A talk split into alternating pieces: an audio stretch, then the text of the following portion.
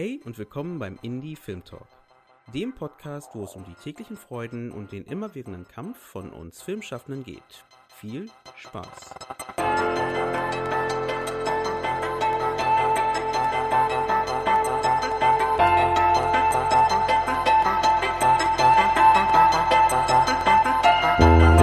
Sonderfolge des Indie Film Talk Podcasts im Rahmen der Vielfalt im Filmstudie, welche am 5.5.2021 live über Clubhouse und Zoom aufgezeichnet wurde. In unserem Gespräch haben wir mit Mitgliedern der Vielfalt im Filminitiative über die Bedeutung der Zahlen aus der Studie für die Filmszene gesprochen. Wir reden über die Wirkung der Studie auf die Filmbranche, darüber, wie diverse Geschichten den Film und uns Filmschaffende bereichern können und über die Möglichkeiten, die eine solche Studie in Gesprächen mit Institutionen bieten kann. Neben der Begleitung des Gespräches durch Gebärdendolmetscherinnen wurde das Gespräch von einer Graphic Recordistin visuell begleitet. Die Grafik aus dem Gespräch findet ihr auf unserer Seite oder auf Anfrage über comment at indiefilmtalk.de. Bevor es nun also losgeht mit dem Gespräch, wollen wir uns noch einmal die Unterstützung von den Mitgliedern der Vielfalt im Filminitiative bedanken und natürlich bei allen, die auch live dabei waren und live kommentiert haben und wünschen allen anderen nun viel Spaß mit dem Gespräch.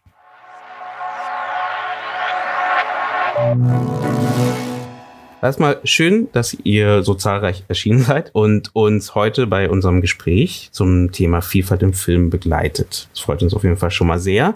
Und mein Name ist Eugene und ich bin hier mit meiner Kollegin Susanne Braun und wir sind vom Indie Film Talk. Für die Leute, die uns noch nicht kennen, beim Indie Film Talk dreht sich alles um das Thema Filmschaffen. Neben unseren Podcast-Formaten, wo wir mit Kollegen und Kolleginnen über die Arbeit am Film und um den Film herum sprechen, machen wir zusätzlich zusätzlich Beitragsformate, Sonderreihen, Veranstaltungen, immer mit dem Fokus darauf, wie wir kollaborativ als Filmschaffende und als Filmszene wachsen können.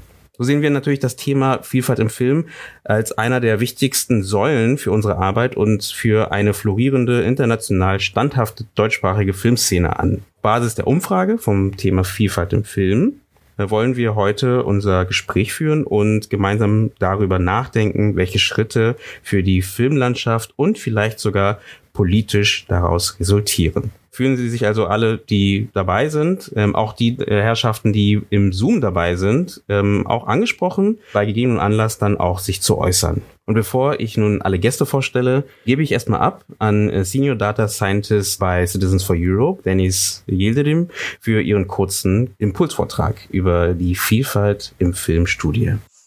Ha, muss mal die Seite aktualisieren. Tatsächlich bin ich jetzt schon Head of Research und ich würde gerne erst einmal anfangen, eine kleine Einordnung zu machen. Was ist eigentlich Vielfalt im Film und warum ist diese Studie so wichtig für die zukünftige Entwicklung der Filmbranche? So dass wir einmal so ein paar Eckdaten haben. Warum ist das, was wir gemacht haben, so großartig? Dann haben wir die Ergebnisse und dann können wir vielleicht in die Diskussion einsteigen, was sich daraus für die Filmbranche ergibt. Genau. Also zunächst einmal diese kleine Einordnung. Die Studie Vielfalt im Film ist aus vielerlei Hinsicht ein totales Novum. Und ich habe mich jetzt mal auf so drei Aspekte konzentriert, die ich euch jetzt nochmal vorstellen möchte. Das erste ist, es ist die einzige Studie, die äh, deutschlandweit so entstanden ist, wie sie entstanden ist. Sie ist aus einem großen zivilgesellschaftlichen Bündnis von 38 Organisationen entstanden und ist von öffentlicher und privater Seite unterstützt worden. Von öffentlicher Seite war beispielsweise die Antidiskriminierungsstelle des Bundes beteiligt. Von privater Seite hatten wir ähm, Unterstützung beispielsweise von Netflix.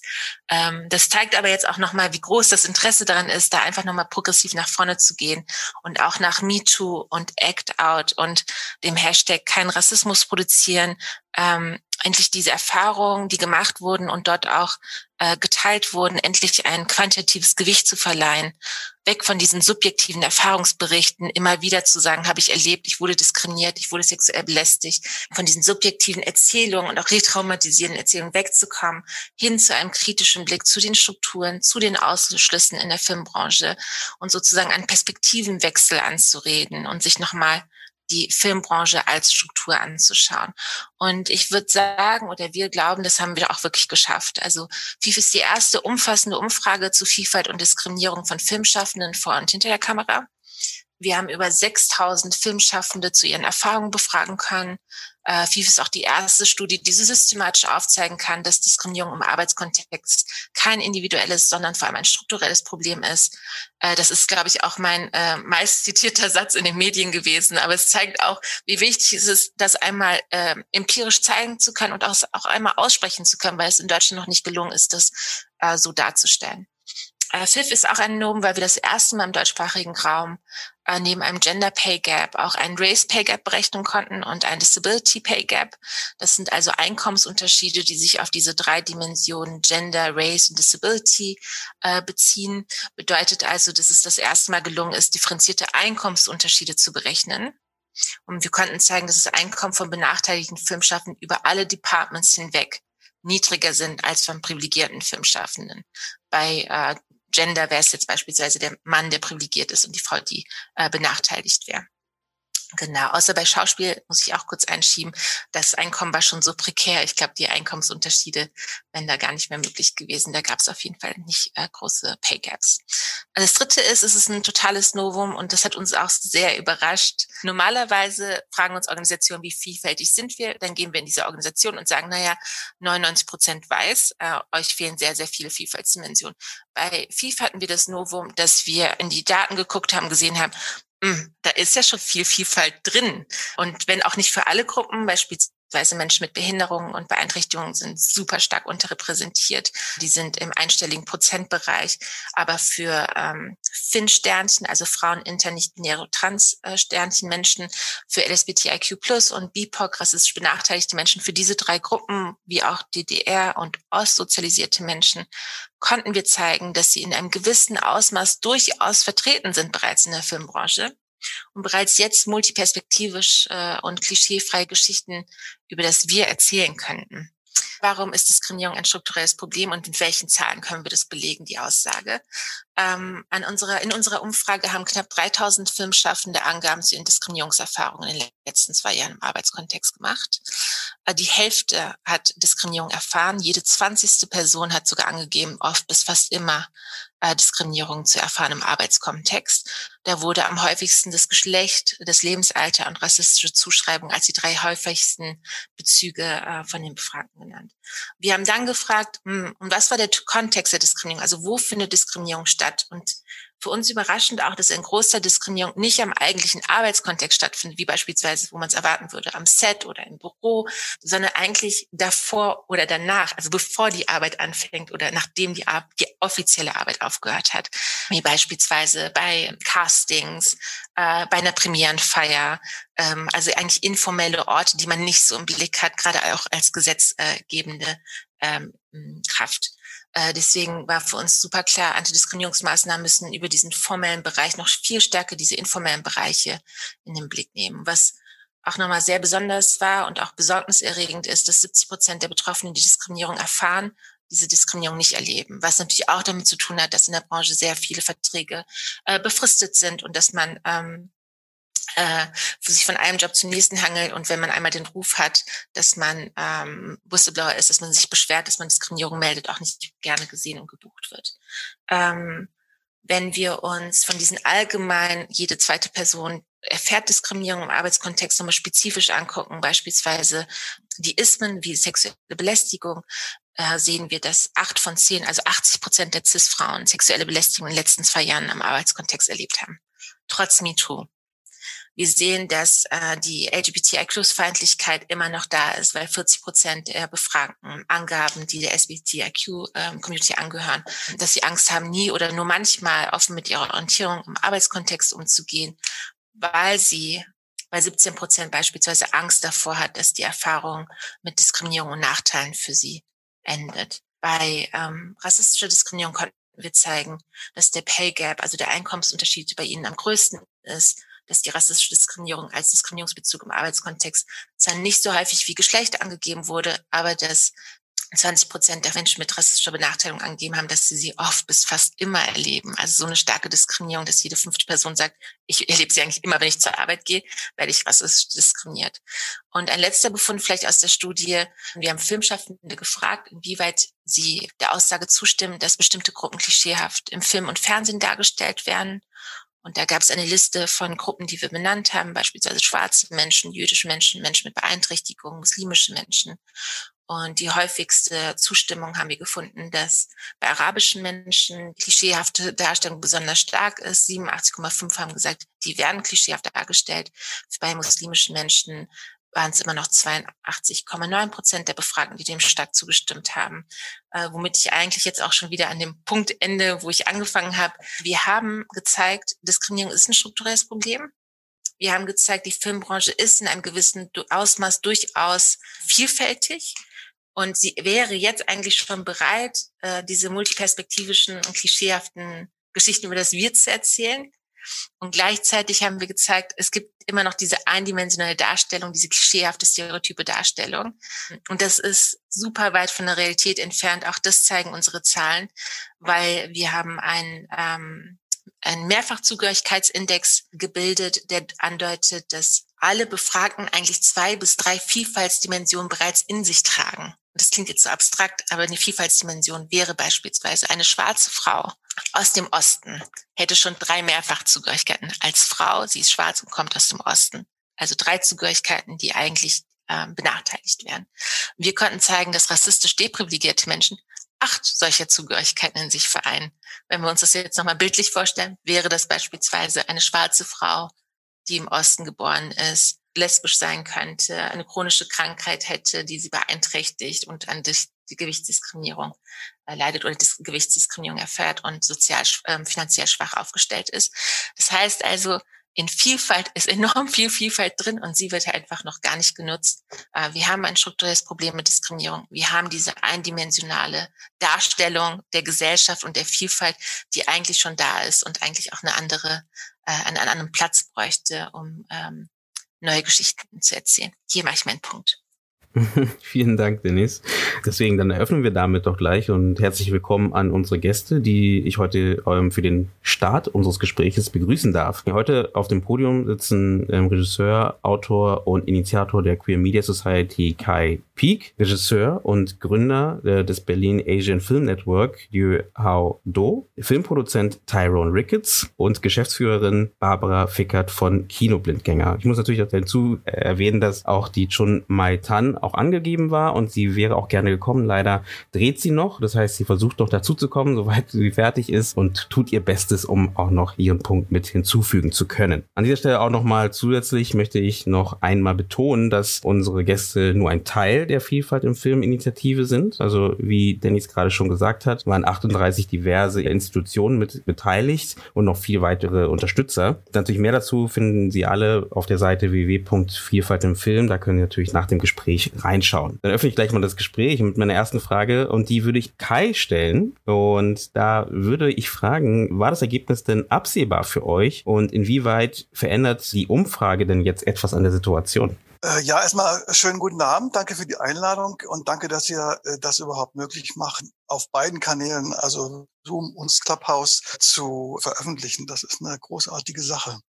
Ja, wenn man ehrlich ist, sind die Ergebnisse im Prinzip natürlich nicht überraschend für uns, die wir uns mit diesen Themen schon lange be befassen und beschäftigen. Was mich persönlich doch relativ schockiert hat, trotz alledem, ist der große Anteil an äh, Diskriminierung gegen äh, Frauen, Cis-Frauen. Das finde ich schon wirklich mega schockierend. Und wir haben natürlich alle da wir äh, branchenmäßig vernetzt sind, äh, uns zusammengeschlossen, weil wir gesagt haben, dass äh, es keinen Sinn macht, wenn wir als einzelne Gruppierungen uns mit irgendwelchen Umfragen rumschlagen, sie finanzieren müssen und so weiter und haben gesagt, es macht nur Sinn, wenn wir uns gemeinsam als, als Diversitätsgruppe aufstellen und versuchen, diese Umfrage zu finanzieren und sie erstmal überhaupt zu konzipieren und äh, haben circa anderthalb bis zwei Jahre eigentlich gebraucht, bis wir das äh, auf die Reihe gekriegt haben bis wir uns sortiert hatten. Äh, Citizens for Europe ist äh, erst zu einem etwas späteren Zeitpunkt dazugestoßen. Einer der Mitinitiatoren ist Oliver Zenglein von Crew United, der äh, uns äh, ab einem gewissen Punkt zusammengeführt hat und gesagt hat, dass er das unterstützt. Und daraus ist dann sozusagen Vielfalt im Film entstanden, zusammen mit Citizens for Europe. Ich würde da weitergehen und würde den Hau fragen, eben, wie wichtig siehst du denn diese Erhebung von diesen Zahlen für die Filmlandschaft? Ja, also Denise hatte das ja auch eingehend gesagt, dass es vorher sehr oft war, dass es eben subjektive Erfahrungen waren, Schilderungen und es wurde dann auch teilweise abgesprochen und ich glaube, es ist ganz wichtig, jetzt an dieser Stelle eben diese wertvollen Daten zu haben, um datenbasierte Forderungen zu stellen. Ne? also wir leben ja in Deutschland auf einem Land, wo Statistiken eben auch sehr, sehr viel wert sind und ich glaube auch grundsätzlich sehr viel wert sein sollten. Und mit diesen Zahlen ähm, jetzt auch an unterschiedliche Stellen, an unterschiedliche Tische, sei es jetzt in den Landesförderungen, in den Bundesförderungen, äh, in den Gremien, damit zu argumentieren. Das ist, glaube ich, ein sehr, sehr wichtiger Punkt, das, ähm, was wir jetzt machen können. Das ist auch eine unserer zentralen Forderungen, dass wir mit an den Tischen sitzen müssen, um auch etwas zu bewirken. Denn wir reden ja jetzt hier, ähm, wie Denise das auch schon eingangs hat, es sind keine individuellen Erfahrungen, sondern es sind strukturelle Probleme, es sind strukturelle Hindernisse. Ähm, es gibt, äh, die Strukturen sind tatsächlich so stark und dass es eben wichtig ist, mit Zahlen und sachlich zu argumentieren, um wirklich auch äh, Veränderungen herbeizuführen. Da würde ich direkt gerne anschließen wollen und fragen wollen, Hau, welche Institutionen ihr schon mit mehr in den Fokus genommen habt. Was gibt es vielleicht auch schon für Ideen oder Mittel oder Werkzeuge, die ihr entdeckt habt, die ihr gerne nutzen wollt? Entweder vielleicht auch, wenn man in den internationalen Raum blickt, was kann man da auch schon adaptieren und welche Institutionen sind demnach für euch besonders wichtig und interessant? Ja, ich meine, ähm, Hamburg-Schleswig-Holstein hat ja mit diesen Diversitätskriterien, was ja auch in Anlehnung an die BFI-Standards äh, ist, äh, den ersten Aufschlag gemacht. Und ich weiß, dass auch ähm, Hessenfilm da jetzt auch äh, nachziehen möchte oder das auch äh, innerhalb der Landesförderung ähm, diskutiert. Ähm, das wäre, glaube ich, eine, eine, eine sehr gut und wichtige, ähm, wichtiger Punkt, wenn die Landesförderung, aber dann auch, also die Landesförderung, die zahlreichen Landesförderungen, als auch eben FFA, BKM, ähm, dass wir überhaupt mal an einen Tisch mit, mit denen kommen ne? und dann über diese Zahlen sprechen und auch überlegen, was für Maßnahmen getroffen werden können. Es gab ähm, sehr viele Maßnahmen. Ich habe mit den Initiativgruppen äh, gesprochen, sei es jetzt Sensibilisierungsworkshops für Führungskräfte, ähm, sei es jetzt auch äh, natürlich, was das Filmförderungsgesetz, die Novellierung des Filmförderungsgesetzes äh, betrifft, dass wir mit den medienpolitischen Sprechern der Parteien sprechen. Äh, das sind ganz konkrete äh, Vorhaben, die jetzt auch angegangen werden sollten. Und äh, das äh, darauf arbeiten wir im Grunde jetzt auch alle hin jetzt. Und dafür sind die Zahlen natürlich sehr sehr wichtig. Und ein ganz wichtiger Punkt ist ja auch nochmal zu schauen äh, wie können solche Ergebnisse oder wie kann das sowas überhaupt bemessen werden oder auch gemessen werden? Und da war auch eine zentrale Forderung unsererseits eben noch mehr Forschung, mehr Studien, ähm, Studien zu Karriereleitern, äh, Studien zu sexueller Belästigung am Set, ne, zu, zu, zu Blinden und Sehbehinderten im Kino und Fernsehen zum Beispiel, auch vertiefte Programmanalysen und eben auch ein unabhängiges Organ, was ähm, Daten sammelt und dann auch tatsächlich auch überprüft und monitort, um zu sehen, findet denn wirklich eine Veränderung statt. Hm, genau, da könnte ich gleich nochmal den, den Wink zu Tyron machen. Im letzten Jahr hast du ja schon ähm, den, das FFG bist du angegangen und ähm, hast es schon versucht anzugehen und zu gucken, wie man halt das Thema Diversität im Filmfördergesetz halt verankert. Was war da deine direkte Forderung? Wäre die erste Frage und die zweite Frage oder die anschließende Frage wäre, was kannst du jetzt mit diesen Zahlen vielleicht äh, mehr erreichen? Äh, wir hatten bis jetzt alle äh, persönliche Erfahrungen und Vermutungen und äh, konnten das aber nicht belegen. Das heißt, an jeder Stelle, wo wir ähm, ins Gespräch gegangen sind, konnte uns relativ leicht unterstellt werden, dass das ja persönliche Befindlichkeiten oder Ausnahmen sind. Wir haben das ja oft äh, in Deutschland, dass äh, Diskriminierungsfälle oft als Ausnahmen äh, bezeichnet werden. Und das ist eben jetzt eine ganz große Veränderung. Also wenn wir schwarz auf weiße Studie haben, wo Zahlen belegen, dass diese Ungerechtigkeiten äh, tatsächlich stattfinden, haben wir einen ganz anderen Hebel. Also das ist der Grund für die Zahlen und das hat ja auch die damalige sogenannte Diversitätsstudie der Universität Rostock gemacht wurde, wo es aber eigentlich nur um, um Gender ging, hat ja auch bewiesen, dass nachdem Zahlen da waren, ähm, auch relevante Weichen gestellt werden konnten für die Diskriminierung von Frauen in Film und Fernsehen. Also das erhoffen wir uns. Bei meinem mehrmaligen Versuchen mit dem BKM ähm, über die Novellierung des Filmförderungsgesetzes zu sprechen, habe ich halt die Erfahrung gemacht, dass da äh, gar kein großes Interesse kam von der anderen Seite.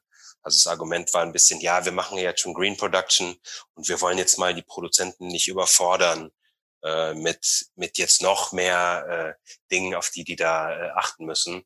Und das fand ich persönlich sehr enttäuschend. Also dass da meines Erachtens gar keine Offenheit da war. Und äh, die, denke ich, können wir jetzt einfordern mit den Zahlen. Vielleicht darf ich da kurz was ergänzen dazu.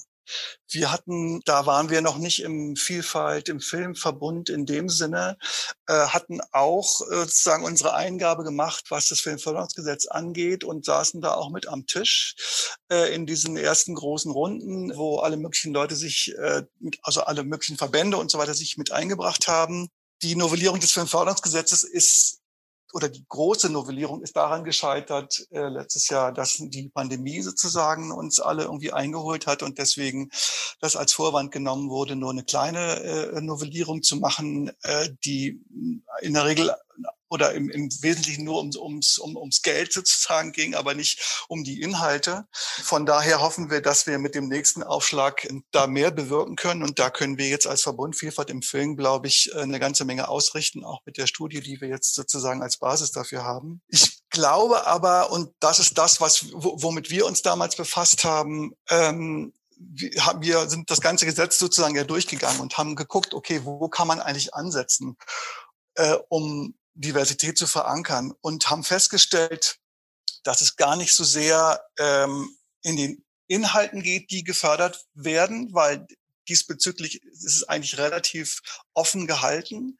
sondern dass es personell einfach extrem wichtig ist, ähm, zu gucken, dass in den Gremien, im Aufsichtsrat und so weiter, dass diese, diese Etagen, sage ich jetzt mal, dass die divers besetzt sind. Das ist die eigentliche Herausforderung. Wir haben es immerhin geschafft, äh, dass sie das Wort Diversität überhaupt jetzt in die kleine Novelle mit reingenommen haben an ein oder zwei Stellen. Das ist absurd, aber ist immerhin schon was. Aber was das angeht, müssen wir personell sozusagen ansetzen und gucken. Und die Inhalte, wir haben vorhin von den Inhalten gesprochen, das ist sozusagen nochmal was ganz anderes. Tywin hat gerade die, die Studie zur audiovisuellen Diversität äh, angesprochen von Malisa und Rostock.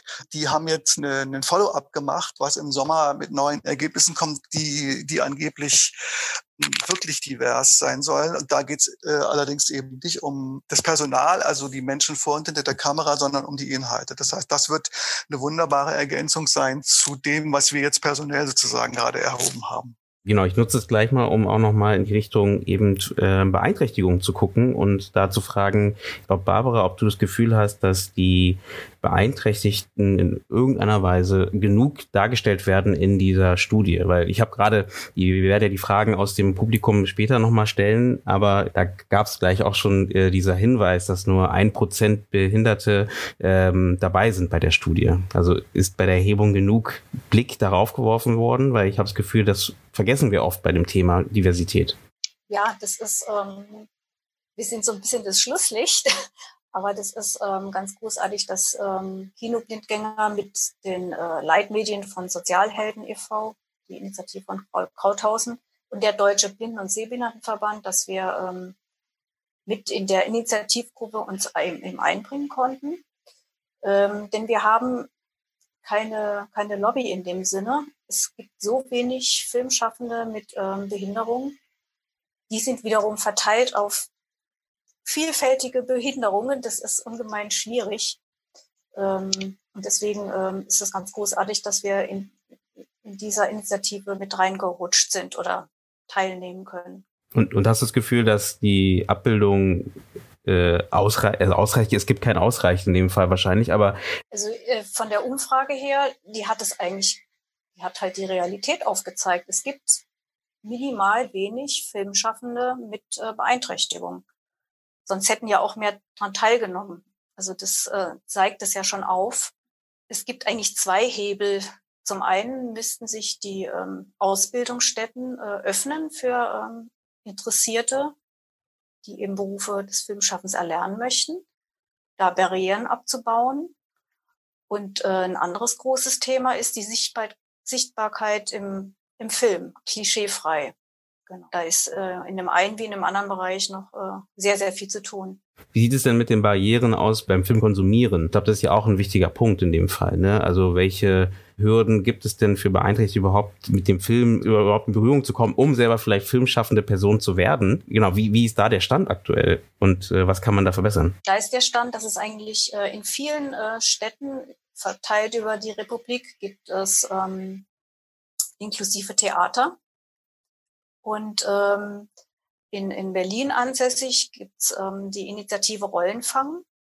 Das ist ähm, sehr großartig. Das sind 30 Schauspieler und Schauspielerinnen mit Beeinträchtigungen und die haben jeweils einen Paten, Patin ohne und ähm, die ähm, Schauspielerinnen und Schauspieler eben ohne Beeinträchtigung versuchen dann immer in einer aktuellen Filmproduktion zum Beispiel auch ihren Paten oder Patin eben hey, ich habe da jemanden an meiner Seite und ähm, wollt ihr nicht mal versuchen, eine Rolle noch einzubauen? So, das ist das eine, das ist also der, der eine Strang und der andere ist, die machen äh, Workshops, die laden dann auch ähm, nicht behinderte Regisseurinnen und Regisseurinnen ein und ähm, bekommen natürlich jetzt auch verstärkt langsam ähm, Castinggesuche, was auch, ähm, die sind zwar auch manchmal schwierig, weil die Leute einfach sagen, ich brauche einen jungen Mann, Rollstuhl, Alter, aber äh, ja, das sind manchmal, das ist nicht so, was man sich da wünscht. Also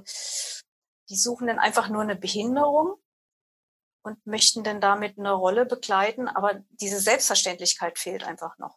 Darf ich da auch ja. noch eine Frage stellen?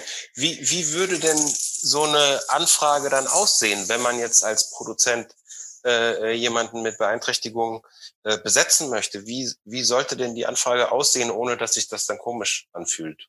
Gute Frage. Weil wenn ich, also wenn ich jetzt eine, ähm, man hat ja eine klare Vorstellung davon, was eben dann der Drehbuchautor da rein ins, ins Drehbuch geschrieben hat. Also was wäre eine gute, gute Art? Nicht, nicht nur reduziert auf die äh, Behinderung. Also dass das nicht das erste Augenmerk ist, der muss jetzt im Rollstuhl sitzen und, und, und das und das Alter haben, sondern der soll auch eine Rolle spielen, klischeefrei erzählt. Okay. Äh, da gebe ich dir auf jeden Fall recht und da kann ich nur einen Freund Schauspieler zitieren, Jerry Quateng, der hat in unserem Podcast einmal auch erwähnt gehabt, dass man vielleicht mehr nach einem Typ casten sollte als nach einer ethnischen Herkunft oder nach einer Beeinträchtigung oder Behinderung oder was auch immer. Dass man dadurch dann vielleicht die Tür weiter aufmacht eben und nicht eben schließt sofort von vornherein und sagt, jetzt suche ich nur einen asiatischen Menschen und damit können sich nur die Asiaten melden darauf oder andersrum eben, dann fragt man sich auch bei den anderen Rollen, okay, dann ist es auch wieder ausschließend oder nicht oder wie auch immer. Ne? Und ich glaube, das sollte man mehr öffnen. Jetzt darfst du, Kai, sorry. Ja, nee, alles gut. Ja, genau. Ich wollte dann äh, einen Teil dessen, was du schon gesagt hast, äh, ergänzen und wollte aus unserer Erfahrung jetzt in, im Speziellen, was Queenie Society angeht, ähm, erzählen, dass wir seit ungefähr anderthalb Jahren äh, immer wieder Anfragen kriegen, vor allen Dingen für den Trans-Bereich. Also das heißt äh, nach Trans-Schauspielenden und man merkt natürlich teilweise, das sind dann, da geht es dann um Casting und Castingbeschreibung sozusagen für, eine, für einen Charakter. Äh, oder wenn es darum geht, eine Drehbuchberatung oder was auch immer zu machen. Und dann merkt man natürlich auch sehr schnell, ähm, ob die Person, die sich dann meldet, sei das ein Casterin oder ähm, eine Produktionsfirma, die mit einem Stoff oder was auch immer oder einer Idee kommt, da merkt man natürlich sehr schnell allein schon am Wording, äh, ob die sich mit dem Thema trans äh, befasst haben oder nicht. Und dann sozusagen muss, muss man erstmal ganz klipp und klar, wenn es eben, wenn man eben merkt, dass es nicht der Fall ist, sagen, okay, macht erstmal eure Hausaufgaben, äh, bevor wir überhaupt das in dem Fall jetzt an unsere äh, Trans AG äh, beziehungsweise äh, die TIN AG halt, haben wir jetzt umbenannt, weil es da noch um, um, um wesentlich mehr Menschen geht. Ähm, bevor wir es an die weiterleiten, weil äh, die flippen dann aus, ja. Und ich weiß nicht, wie es sozusagen in der Community äh, der beeinträchtigten und behinderten Menschen äh, ist. Ihr werdet sicherlich auch sozusagen eure Erfahrung gemacht haben, wenn äh, irgendwelche hanebüchenen Beschreibungen äh, euch vorgelegt werden. Ähm, das ist letzten Endes, glaube ich, ein, ein Kriterium, wo man sagen muss, okay, äh, in dem Moment, wo man merkt, die Leute, die sich da melden, haben ihre Hausaufgaben gemacht und denen ist das Thema beziehungsweise der Charakter, um den es dann eben geht, wirklich wichtig, dann kann, finde ich, kann man an zu, äh, anfangen zu arbeiten. Und wenn ich noch ein letztes sagen darf, ähm, vorhin, hat, ich weiß nicht mehr, wer es war, hatte jemand, äh, ich glaube, Tyron war es, die Diversity Checklist von der Filmförderung Hamburg-Schleswig-Holstein erwähnt.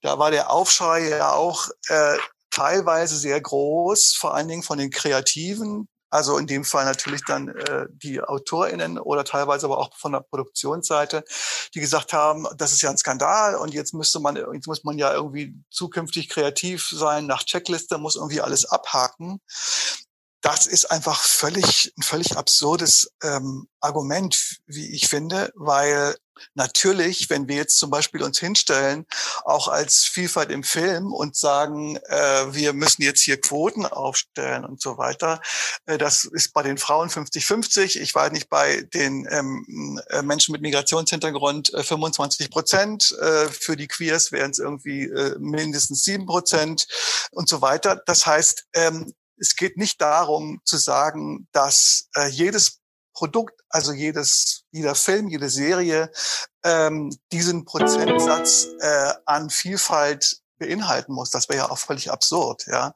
Sondern, dass wir die Produktionsstätten und auch die Förderinstitutionen in die Pflicht nehmen und sagen, von eurem turnusmäßigen Output, also was ihr entweder pro Fördersitzung oder pro Jahr, wie auch immer, äh, raushaut oder auch an die Sender äh, gerichtet, da, da seid ihr in der Pflicht, äh, sozusagen die Diversität innerhalb dieser ganzen Produktionen abzubilden und nicht innerhalb einer Produktion das wäre in meinen Augen völlig absurd. Ja. Ja, ähm, ich würde dazu gern äh, noch was sagen aus, aus eigener Erfahrung. Ähm, ich glaube, wir sind ja gerade in Bewegung. Also unsere Gesellschaft ist generell äh, in Bewegung. Wir, wir überdenken viele Dinge, ähm, die wir früher auf die eine Art gemacht haben, dass wir die jetzt anders äh, machen wollen. Und ich merke aber selber gerade, also ich bin selbst auch äh, Produzent und wir produzieren gerade eine eine Serie eben mit einem schwarzen Hauptdarsteller. Und ich weiß, weil der unser Writers Room ist wirklich sehr, sehr divers und ich, ich weiß, wie manche Rollen da erdacht wurden, merke aber auch, dass dann zum Beispiel im Casting-Prozess, also wenn dann nicht der Autor selber, der macht ja nicht das Casting, sondern der gibt es dann weiter an den Produktionsleiter, der Produktionsleiter gibt es dann weiter an, an die, die Castingfirma und die Castingfirma die sucht dann im Zweifelsfalle nach ähm, einem schwarzen Menschen. Und ähm, ich merke oft, dass im, im Prozess eben auf dieser Strecke, weil da natürlich nicht jeder woke ist und nicht überall äh, wirklich auch Menschen mit eigener Diversitätserfahrung sitzen, äh, dass da viel verloren geht auf diesem Weg und dass es dann durchaus sein kann, dass die die die Rollenbeschreibung dann am Ende oder die die Anfrage klischeemäßig erscheint obwohl der Autor sich da natürlich eine ganze Figur gedacht hat. Also ich wollte nur einfach vielleicht ein bisschen dafür sensibilisieren, dass wir uns halt gerade im, im Prozess befinden und dass wir vielleicht nicht schon direkt ähm, äh, äh damit rechnen können, dass das alles schon reibungslos läuft. Und also ich persönlich wäre auch zufrieden, wenn erstmal, äh, äh, wenn es Quoten gibt und wenn die dann im ersten Schritt zumindestens erstmal die Quoten eingehalten werden.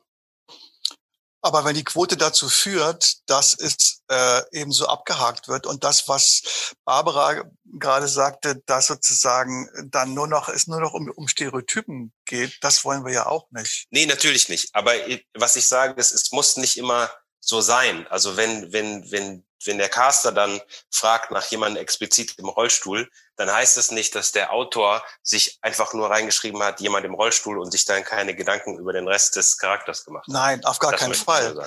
Ach so, nein, auf gar keinen Fall. Aber daran ja. merkst du dann ja wiederum auch, äh, und das ist eben die Erfahrung, die ich auch gemacht habe, dass äh, viele jetzt mittlerweile guten Willens sind. Das ist ja schon mal gut.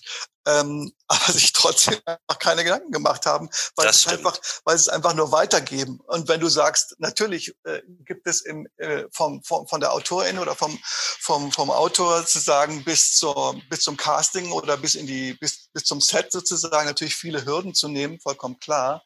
Aber wenn diese Awareness sozusagen äh, sich nicht durch das ganze Team oder durch die ganze Produktion zieht, äh, mit einem entsprechenden Bewusstsein, äh, ja klar, dann, dann haben wir natürlich ein Problem. Ich habe gerade ich kann keine Namen nennen, aber ich habe gerade gehört äh, von einer internen Redaktionsbesprechung, wo äh, eine Person äh, ausgewiesen war als Gleichstellungs- und Diversitätsbeauftragte ähm, und von Toten und Blasen keine Ahnung hatte. Das ist keine Seltenheit.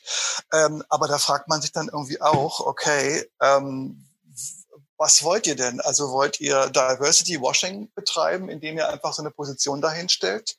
Äh, oder, ähm, oder wollt ihr wirklich was, was verändern und bewegen? Und das ist genau der Punkt. Da muss man den Leuten einfach auf die Füße treten und ich finde, dazu sind wir eben auch da. Also nicht nur Verständnis zu haben dafür, dass es ein langer Prozess ist, das wissen wir alle natürlich, sondern äh, auch ein bisschen unangenehm einfach zu werden. Das wird natürlich in dem Moment schwierig, wenn wir uns selber in Abhängigkeiten begeben. Wie gesagt, Tyron, du bist äh, Produzent und Schauspieler, ich bin Regisseur und Autor. Ähm, also das heißt, ähm, wir machen uns nicht immer beliebt, wenn wir da anfangen, äh, auf die Bar äh, Barrikaden zu gehen. Ne? Da sagst du was. ich würde gerne nochmal in die Runde geben. Wie sehen denn jetzt die Meetings zwischen euch aus? Gibt es Meetings zwischen euch aus der Initiativgruppe und in welche Richtung bewegen die sich? Hab, gibt es da schon was Absehbares? Ja, ähm, die Antidiskriminierungsstelle des Bundes ist auch als, äh, als größter Geldgeber mit bei der Studie jetzt dabei gewesen. Und ähm, das, was die Branche vielleicht auch selber auch schwer anerkennen kann, ist ja, besteigt ja auch die Fragen der Branche des, ähm, also Diskriminierung und Rassismus und Auskratzer sind ja gesamtgesellschaftliche Fragen. Und ich glaube, das ist ganz gut, dass äh, wir da eine Bundesbehörde mit an Bord haben, die auch ähm, die Ergebnisse sehr alarmierend wahrgenommen hat. Ähm, das ist einer unserer nächsten Schritte, dass wir gemeinsam mit der Antidiskriminierungsstelle des Bundes ähm, eine Veranstaltung Ende des Jahres machen werden, ähm, indem wir da nochmal ganz konkret mit ganz vielen Entscheidungsträgerinnen, also ähm, also Menschen in Entscheidungsmacht und in Besetzungsmacht da auch ähm, mit denen sprechen und äh, da unsere Forderungen ähm, platzieren. Und, und kamen Leute auf euch zu? Also kamen jetzt nachdem, ich meine, jetzt sind ja jetzt auch schon fast sechs Wochen her, habt ihr das Gefühl gehabt, außer dass jetzt die Presse darüber schreibt, dass auch jetzt vielleicht in der Filmszene was passiert und äh, Leute, die vielleicht davor nie irgendwie diesen Schritt gewagt haben, jetzt, jetzt vielleicht sagen, wir müssen was machen? Ich sag mal so, ich, ich, ich kann es schwer einschätzen, inwieweit jetzt beispielsweise diese, diese Studie jetzt bei, bei vielen Leuten, die jetzt ganz praktisch am Set, also in der Branche, also wir reden ja von, von vielen, vielen Stellen innerhalb äh, der Filmbranche, da ankommen. Ich glaube, die Tatsache, dass wir immer wieder, also das ist einerseits also viele Presse gab, ähm, dass wir nach wie vor ähm, noch wirklich fokussiert über diese, über die Ergebnisse sprechen, ist ein ganz entscheidender Schritt, das wirklich in die Breite zu tragen. Ne? Also ich will das wirklich auch nochmal betonen. Die Filmbranche ist sehr heterogen und sehr komplex und äh, da an den unterschiedlichen Entscheidungspositionen, sei es jetzt in den Redaktionen, bei der Entwicklung, beim Casting, als auch bei den Förderinstitutionen, das ist kein Entweder-Oder. Das sind wirklich sowohl als auch Prinzipien, die meiner Meinung nach da arbeiten. Also dass, dass wir auf unterschiedlichen Ebenen unterschiedliche Stellschrauben äh, in Bewegung setzen müssen. Ähm, und da werden wir auch als Initiative, ähm, da geht auch nochmal das Wort an die anderen in der Initiative, uns da beratschlagen, äh, wie wir eben mit den, äh, mit den Ergebnissen datenbasierte Forderungen stellen können.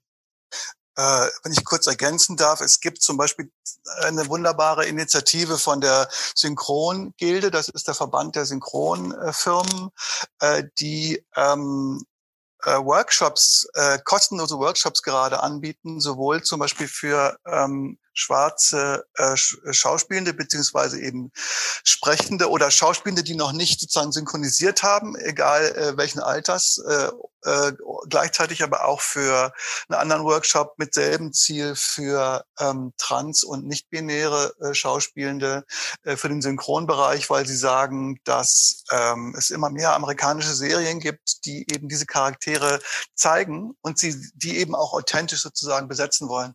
Das zum Beispiel ist finde ich eine, eine, eine super Sache, die, äh, die nach, nach vorne weist. Oder auch von Filmförderungsseite gibt es ähm, Kontakte, ähm, die sagen, wir wollen uns mit euch äh, besprechen und wie können wir, wie können wir die verschiedenen Diversitätsthemen äh, bei uns äh, nach vorne bringen? Wie können wir nicht nur unsere eigene Belegschaft sensibilisieren, sondern wie können wir auch äh, wenn es Landesförderungen sind, ähm, die Filmbranche in unserer Region äh, empowern.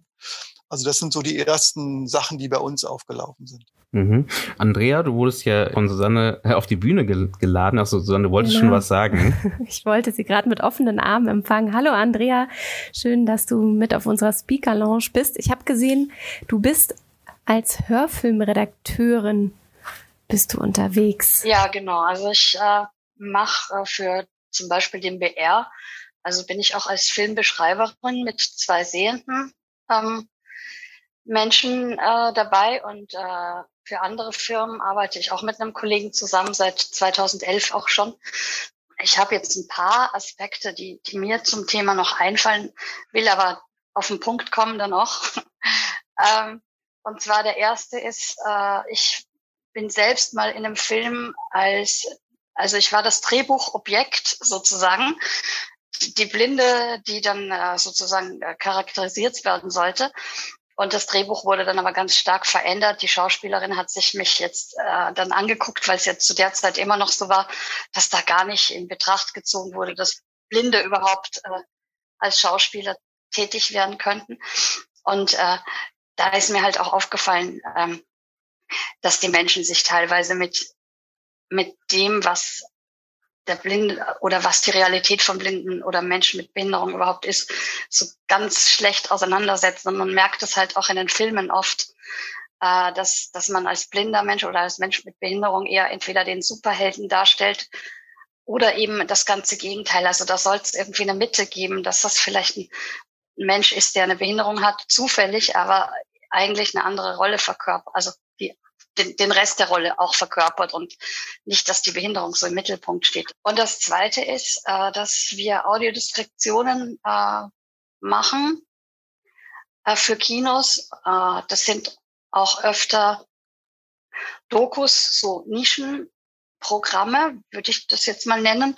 Und die landen dann leider äh, im Schrank, weil das Filmförderungsgesetz nicht hergibt, dass die Audiodeskriptionen die gemacht werden, auch wirklich äh, in den Kinos ähm, dann gezeigt werden. Das heißt, wenn jetzt so eine Doku, die die Nischenprogramm oder Nischenpublikum erreichen wird, dann finden das oft die Kinobetreiber nicht notwendig, dass sie ähm, die Filme, dass sie das dann auch wirklich über Kreta, also über die App, laufen lassen, sondern das landet dann irgendwo in einem Schrank und wird halt nie mit Audiodeskription gezeigt. Und das finde ich halt super schade und das finden wir alle äh, frustrierend und äh, dass man da in der Filmförderung was macht, weil, weil das halt, das macht einen auch so machtlos, weil du kannst, du weißt, dieser Film wird jetzt für den Giftschrank produziert, du weißt das eigentlich schon, während du die Audiodeskription machst und du weißt, du kannst nichts tun. Oder es kommt auch vor, dass, dass dann ein Film im Fern Fernsehen gezeigt wird und dann wissen die, die vom, vom Film, vom Sender nicht, äh, dass äh, der Film äh, eigentlich, dass der eine Audiodeskription hat. Äh, und dann habe ich selber einen Film gesehen, wo wir die Audiodeskription gemacht haben und mich geärgert, weil der ohne Audiodeskription im Fernsehen lief. Solche Sachen gibt's auch. Oder es gibt auch Filme, wo doppelte Audiodeskriptionen erstellt werden, weil die gucken gar nicht nach, ob es schon eine gibt. Nee, da machen wir dann noch eine zweite. Das hatten wir jetzt auch kürzlich wieder. Also solche Sachen, die, die sind halt so unabgestimmt irgendwie. Barbara, du hast da eigentlich genau auf deiner Seite auch äh, die, die vier wichtigen Impulse, um den barrierefreien Film und die Audiodeskription mehr nach vorne zu tragen. Kannst du zu Kinoblindgänger und genau diesen vier Impulsen vielleicht etwas sagen? Ja, das, ähm, ich habe mich mal rangesetzt. Das erste ist, ähm, dass alles gezählt wird, in Deutschland allgemein und ähm, in der Filmbranche auch. Wie viele Filme gibt's, äh, mit welchen Anteilen, Zuschaueranteilen und so weiter. Aber es weiß eigentlich kein Mensch, für wie viele Filme es eine barrierefreie Filmfassung überhaupt gibt. Weil das hängt ja auch davon ab, wer gefördert hat. Und das finde ich eigentlich äh, äh, wichtig, dass man mal weiß, wie viele Filme haben wir überhaupt pro Jahr, die dann ins Kino kommen. Fernsehen äh, ist jetzt mal außen vor. Der zweite Punkt, ähm, aber da sind wir auch gerade dran am Arbeiten. Das auf den Filmportalen wäre super, wenn man auch äh, einfach äh, sehen könnte, aha, ein Filmtitel und ähm, barrierefreie Filmfassung produziert von bla bla bla. Also quasi da schon mal eine Sichtbarmachung das, äh, der barrierefreien Fassung. Der dritte Punkt, das hat Andrea eigentlich schon gerade gesagt, für die Filme, für die es eine barrierefreie Fassung gibt, die kommt nicht automatisch im Kinosaal ich sage es immer, in die Ohren oder vor die Augen der jeweiligen Zielgruppe. Und äh, der, der vierte Punkt, das sind diese, deswegen habe ich eigentlich auch die Kinoblindgänger GGMBH ins Leben gerufen. Das sind die vielen, vielen internationalen Filme, vor allen Dingen auch Arthouse-Filme, die, weil keine deutschen Fördergelder drin stecken, eben gar keine Barrierefreifassung bekommen. Das ist ein, ein ganz großer Punkt und äh, dafür fühlt sich auch irgendwie niemand so richtig zuständig. Das FFA ist nun mal äh, Förderung des deutschen Films. Und eigentlich müsste man das mal schauen, dass man das bei der BKM, die wissen das auch, aber ich, das ist halt ungemein schwierig, da irgendwie eine Möglichkeit zu schaffen, dass einfach mehr als nur 30 Prozent äh, der Kinofilme im Jahr eine Barrierefreifassung haben oder 40, sagen wir mal. Okay, dann habe ich noch eine weitere Aussage auch noch aus der Zoom, was wir auch auf jeden Fall gerne mit einbauen möchten. Cassandra hat geschrieben, mich wundert, dass gesagt wurde, dass Diskriminierung meist davor oder danach stattfände. Ich erfahre keine Diskriminierung bei meinen Theaterpremieren, bei Filmcastings schon eher, da Produktionen keinerlei Erfahrung mit gehörlosen Schauspielern haben. Nicht umgekehrt. Auch unter Behinderungen gibt es nochmal Unterschiede. Genau, das wurde nochmal stark gemacht in dem äh, Zoom, dass äh, man man ist sehr schnell dabei zu sagen, einfach nur Behinderung, ohne das zu unterteilen. Da gebe ich auf jeden Fall recht auf der einen Seite. Und genau, habt ihr da irgendwie das Gefühl, dass es Unterschiede gibt zwischen eben dem Bereich Theater und dem Bereich Film, was jetzt Diskriminierung angeht? Naja, es ging ja um, um Vielfalt im Film bei uns. Das heißt, den Theaterbereich haben wir gar nicht ähm, äh, erhoben. Und äh, ich glaube, es ist ein Missverständnis, wenn Cassandra ja. ähm, sagt, äh, dass sie bei Castings Diskriminierung erfährt, wenn ich es richtig verstanden habe. Das würde ja, das ist ja genau das, worum es geht. Also ich glaube Casting, aber das, Denise, weißt du vielleicht besser, Casting gehört ja eigentlich zur eher zur Anbahnung, oder? Oder ist das schon? Ja, genau. Es würde bei uns eher zur Anbahnung gehen, also Vorsprechen, Casting, wurde von 62 Prozent der Befragten genannt. Und das sind genau diese Bereiche, also das davor, das Vorsprechen, das Pitchen von ähm, Projektideen und so wie Bergfeste, Premierenfeste, also das danach, das waren so auffällige Bereiche, die man im klassischen Sinne nicht im Blick hat, wenn man von Diskriminierung im Arbeitskontext spricht, weil wir doch ein sehr konservatives Verständnis davon haben, dass die Leute ins Büro gehen und dann ist da, sind da Mitarbeiter, da sind Chefs, da sind Hierarchien und dann findet die Diskriminierung da irgendwie statt, sondern dass der Filmbereich nochmal sehr viele Grauzonen hat, die ähm, nicht vergessen werden dürfen. Wobei natürlich nach unserem Verständnis Casting letzten Endes ähm, zum Arbeitsbereich natürlich gehört. Ne? Also von daher ist das wahrscheinlich dann deswegen auch missverstanden worden. Ja, okay. Wir haben äh, in der Befragung immer Beispiele. Also am Set ist zum Beispiel während der Produktion äh, das Vorsprechen bei der Anbahnung von Projekten. Genau, aber das ist gut, dass du das nochmal sagst. Das ist, glaube ich, deswegen haben wir das auch mit euch zusammen gemacht, ihr die Experten eures Arbeitsumfeldes und wir nerdigen Wissenschaftler, die, äh, die eure Expertise brauchen, um die Filmwelt zu verstehen. Aber es klingt ja auch wieder so, als ob wir mehr wieder zusammenarbeiten müssen. Deswegen, das habe ich ja vorher gesagt, äh, das fand ich besonders spannend an der Vielfalt im Filmstudie oder an der Umfrage, an der Initiative, dass halt, ich hatte das Gefühl, das erste Mal eben nicht nur jeder für sich an seiner Front gekämpft hat oder ihrer Front gekämpft hat, sondern dass man sagt, man arbeitet gemeinsam. So wie Kai vorher gesagt hat, dass es eben nicht äh, eine Quote für diese Gruppe gibt, eine Quote für diese Gruppe gibt, sondern dass man guckt, dass man das zusammenzieht. Es gibt ja Beispiele weltweit, wenn man weltweit oder wenn man nur europaweit guckt, die das besser machen. Wäre denn für Deutschland sowas wie Diversity Standards ähm, von dem BFI eine Möglichkeit, die wir anstreben sollten? Ich denke, klar müssen wir das ein bisschen anpassen äh, an den deutschen Markt, aber äh, das funktioniert in England schon ganz gut. Auch da gibt es Verbesserungsmöglichkeiten. Aber ja, ich denke, das wäre auf jeden Fall äh, ein schönes Vorbild, nach dem wir uns richten können.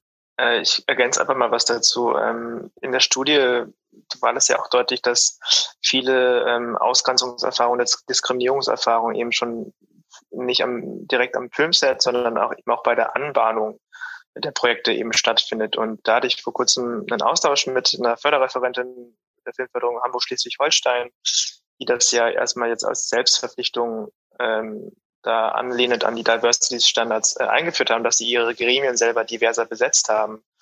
Und ähm, die hat mir ziemlich klar und deutlich gesagt, seitdem sie das Gremium diverser besetzen, werden komplett andere Filmstoffe gefördert.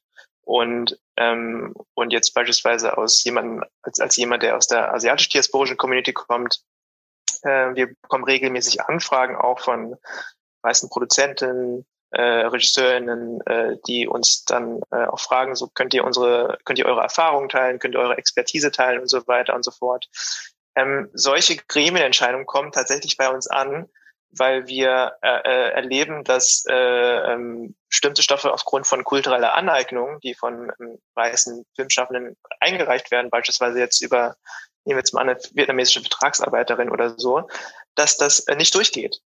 Und äh, wir kriegen das dann mit, dass das auch nicht gefördert wird. Und wir werden dann um, äh, um Rat gefragt oder ähm, und wir kriegen dann einfach auch mit, da sind Stellen in eben bei der Anbahnung von Stoffen, äh, wo Leute, die, äh, wo das Gremium divers besetzt, besetzt ist und wo es dann deutlich wird, okay, das wird schon von vornherein gesagt, das ist nicht mehr möglich, solche Stoffe zu fördern, wenn es eben keine, keine Personen äh, aus der Community gibt, die von Anfang an an so einem Stoff arbeitet. Und ich will das Szenario nur mal weiterspinnen. Nehmen wir jetzt mal an, es gäbe nicht diese Menschen in diesen Entscheidungspositionen. Ähm, und das wird dann gefördert und dann bekommt es eine Drehbuchförderung, es bekommt eine Produktionsförderung, der Film wird hergestellt, der wird gedreht, der wird eventuell noch auf einem großen Festival ausgewertet und er kommt ins Kino. Äh, dieser ganze Mechanismus ist klipp und klar gesagt 360 Grad struktureller Rassismus. Und das ist eben spannend zu sehen, was so eine wichtige Entscheidungsstelle wie beispielsweise bei einer Förderung in so einem Gremium, wenn da eine Person drin sitzt mit Diversitätserfahrung und sagt, das können wir nicht machen, oder eine Person drin sitzt, sagt, das ist homophob oder das, äh, das also das, das, dass es nicht gefördert wird. Dass an der Stelle schon klar ist, ähm, es braucht eine Neuorientierung. Äh, und darum sind solche äh, Plätze an den Tischen so extrem wichtig. Habt ihr denn gemerkt, also sorry Susanne, bitte. Wahrscheinlich hatten wir fast die gleichen Gedanken.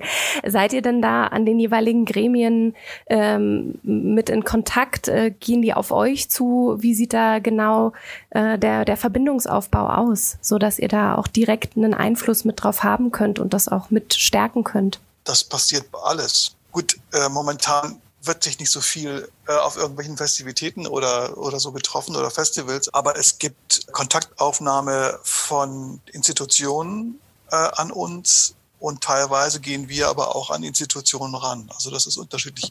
Dazu muss man sagen, dass wir als Initiative, was Vielfalt im Film angeht, äh, momentan jetzt erst dabei sind, äh, uns sozusagen als Initiative über die Umfrage hinaus äh, zu orientieren und zusammen zu, zu finden, äh, damit die Arbeit, die wir jetzt angestoßen haben, äh, nachhaltig sein kann. Ähm, also von daher, wenn wir jetzt sagen, Leute rufen bei uns an oder wir melden uns bei den Leuten, dann geschieht das in erster Linie noch aus den einzelnen äh, Gruppen heraus. Also von daher äh, fangen wir jetzt sozusagen an, zweigleisig äh, zu fahren. Das heißt, auf der einen Seite für unsere eigenen Gruppen natürlich diese Kontakte zu haben, zu nutzen, aufzubauen, als aber auch ähm, als Vielfalt im Film Initiative da weiterzumachen sozusagen oder neue Kontakte auch noch wiederum zu generieren. Also auch nochmal, um auf die Frage zu, ant zu antworten. Also mein Telefon klingelt nicht Sturm. Das ist auf jeden Fall, wie ihr euch das vielleicht auch vorstellen könnt, dass, äh, dass da jetzt erstmal Prozesse in Gang gekommen sind. Ja, ich glaube, es ist aber auch wirklich wichtig, dass wir diese Gespräche auch einfordern ne, auf den unterschiedlichen Ebenen. Äh, das ist glaube ich, kein Selbstläufer, auch selbst dann, wenn wir jetzt äh, datenbasierte, also wenn wir jetzt Ergebnisse haben. Das ist jetzt mein Grundgefühl dazu. Also wir müssen uns da auch ähm, äh, selber an die Tische bringen und äh, wenn jetzt auch ähm, die Leute, die jetzt zuhören, also das wurde, werden wir auch manchmal gefragt, was, was können wir denn jetzt machen, ne? sei es jetzt als ZuschauerInnen oder eben auch als, als Filmschaffender und so weiter und so fort ich glaube, es ist beispielsweise einerseits natürlich eine gute Idee, sich selber zu fragen, okay, was lese ich gerade zum Beispiel, was sind das für Bücher, was für Filme schaue ich äh, eigentlich von was für Menschen, was sind, wer sind die AutorInnen, was habe ich überhaupt äh, in meinem ganzen Leben für Filme geschaut, mit welchen Figuren in den Hauptrollen und so weiter und so fort. Aber auch ähm, in Situationen, sei es jetzt am Set oder in, in Gesprächsrunden, äh, auch zu schauen, wer sitzt da eigentlich neben mir, wer arbeitet da neben mir und da auch um so ein bisschen bewusster zu sein, ähm, das ist, was ich selber mache, wenn ich in Panels jetzt eingeladen werde, dass ich einfach schon vornherein schon ein bisschen abfrage, so wer sitzt denn noch im Panel und ähm, ist das für mich ein, eigentlich auch ein sicherer Ort? Äh, ist das für, für mich ein Ort, wo ich auch äh, eigentlich auch das alles sagen kann, womit ich mich wohlfühle und äh, und falls nicht, bin ich in der Lage, vielleicht auch da einen Wunsch zu äußern oder jemanden vorzuschlagen. Ich glaube, das ist ganz wichtig, dass ähm, wenn wir jetzt von der Position der Kritisierenden in eine agierende Position kommen, da auch ein Bewusstsein zu haben, dass wir eine gewisse Art von ähm, äh, Verantwortung mit uns äh, mit uns nehmen und dann auch so, so gut es geht, so viele Leute wie möglich aus marginalisierten Gruppen mit uns ziehen, um wirklich gemeinsam strukturell etwas zu verändern. Äh, ich habe noch eine Frage aus dem äh, Chat. Vielleicht ist die für die Runde ebenfalls interessant, denn hier wird von Marc gefragt, wie kann man ein Casting an einen Rollstuhlfahrer richten? In den internationalen Breakdowns steht dann, The casting director highly encourages people with a disability to apply for the role. Wir haben ja vorhin auch schon darüber gesprochen, inwiefern kann man vielleicht gewisse Guidelines kopieren. Ähm, ist das was, äh, was man so nutzen könnte, um ein Casting auszuschreiben? Ist das was, was ihr mit beantworten könnt? Klar, möchtet? das passiert ja auch schon. Also nicht nur für äh, Menschen mit Behinderung oder Beeinträchtigung, sondern auch ähm, aus anderen Bereichen oder in, in anderen Bereichen. Das passiert. Das wird auch schon im Deutschen sozusagen so formuliert. Das ist auf jeden Fall eine gute, ein guter Weg, ja. Hast du noch ähm, abschließende Worte, die du vielleicht hinzufügen würdest? Was sind so auch deine Wünsche vielleicht, was jetzt in der nächsten Zeit passieren soll? Ja, ich glaube einfach, dass wir so viele Quoten aufstellen können, wie wir wollen, dass das ich sage jetzt mal pauschal, Vielfalt im Film sozusagen in den Köpfen und am Ende eigentlich auch in den Herzen der Leute ankommen muss. Und solange das nicht passiert, wird das immer nur so eine halbherzige Geschichte bleiben. Und das, das darf einfach nicht sein. Ähm, die Leute müssen kapieren, äh, worum es geht. Vielfalt muss gewollt sein und gelebt werden. Und der Fisch fängt am Kopf an zu stinken, ja. Und wenn das aus den Entscheidungsetagen nicht verstanden wird, ähm, dann können wir uns alle, wie gesagt, auf den Kopf stellen. Ähm, dann passiert nicht viel. Und Selbstverpflichtungen von Firmen und so weiter sind schön. Ähm, was die UFA jetzt gerade äh, gemacht hat, ist, ist fantastisch. Jetzt müssen wir gucken, dass sie das auch äh, bis 2024, glaube ich, haben sie es aufgestellt, dass sie das bis dahin äh, auch ähm, umsetzen können und das dann auch nachhaltig äh, durchsetzen können. Aber neben, wie gesagt, neben den Quoten, die wir fordern und, und die, die wir aufstellen müssen, müssen wir einfach auch gucken, dass wir die Leute, die das entscheiden, zu unseren PartnerInnen machen. Und und nicht nur einfach irgendwelche Leute, an die wir irgendwelche Forderungen richten. Gut gesagt, also auf jeden Fall, dass man eben auch wirklich, äh, das war ja auch so ein bisschen, was Hau meinte mit dem Alliance, dass man wirklich auch Partner sucht und äh, das in beide Richtungen, ne? Auch wie die Initiative selber zu den, zu der Politik etc. oder auch zu den Förderungen etc. und gleichzeitig aber auch andersrum. Ich glaube, das ist ein guter Punkt. Barbara, hast du noch abschließende Worte, die du vielleicht noch in die Runde geben kannst? Ja, ich ähm, würde mir, was glaube ich gar nicht so schwierig ist, ich lehne mich jetzt mal aus dem Fenster, ich bin ja nicht direkt filmschaffend, aber wenn es einfach mal ähm, in Behinderung einfach sichtbarer wäre, das muss ja gar nicht jetzt die Hauptrolle gleich sein, sondern äh, ich sag mal, wenn in einer Familie eben ein Familienmitglied einfach zufällig behindert ist, weil zehn Millionen Menschen sind behindert und ähm, die müssen einfach, wie sie leben, sichtbar gemacht werden. Die äh, haben auch Familien, die gehen arbeiten, die äh, spielen Musik, die machen Sport. Einfach ähm, mal hier und da einfach Menschen mit Behinderung sichtbar zu machen, wie sie eben, ja, klischeefrei, wie sie eben so sind. Das, glaube ich, ähm, könnte mal ein erster Schritt sein, der, glaube ich, nicht so schwierig ist. Das ist doch schon mal gut. Und Denise, hättest du noch abschließende Wörter für die Runde? Äh, weil du gerade nach Lehrstellen gefragt hast, äh, wollte ich nochmal darauf hinweisen, äh, dass ähm, jede zweite befragte Person Diskriminierung erlebt. 80 Prozent der CIS-Frauen erleben sexuelle Belästigung. Gleichzeitig zeigt sich, dass wenig Leute dafür sensibilisiert sind. Also gerade weiße CIS-Männer sehen überhaupt gar nicht, dass Diskriminierung stattfindet, weil wir sie auch danach befragt haben, ob sie Diskriminierung beobachten. Die sagen, nö, nö, wir sehen keine Diskriminierung. Und gleichzeitig haben wir so viele Menschen, die sagen, sie werden rassistisch diskriminiert, oft bis fast immer. Sexuelle Belästigung findet ähm, häufig statt, fast immer. Das heißt, ähm, ein bisschen Achtsamkeit, äh, Solidarität mit Menschen, die Diskriminierung erfahren, sich dort weiterzubilden zu sensibilisieren, wäre, glaube ich, eine Sache, die ich gerne noch mitgeben würde, was jeder individuell für sich machen könnte, nicht nur auf sich zu achten, sondern auch die Menschen drumherum. Nicht nur, wer ist da und wer fehlt, sondern auch, wie geht's denen gerade, äh, auch als sie da sind. Und als Zuschauerin ein Satz, ich würde mir sehr wünschen, dass andere Geschichten erzählt werden und dass ich den Fernseher anmachen kann und es einfach normal ist, dass ähm, mein Alltag, meine Familiengeschichten dort auch abgebildet werden. Und als drittes, ich hoffe, dass äh, wir weiterhin Daten haben werden, die diesen Prozess begleiten.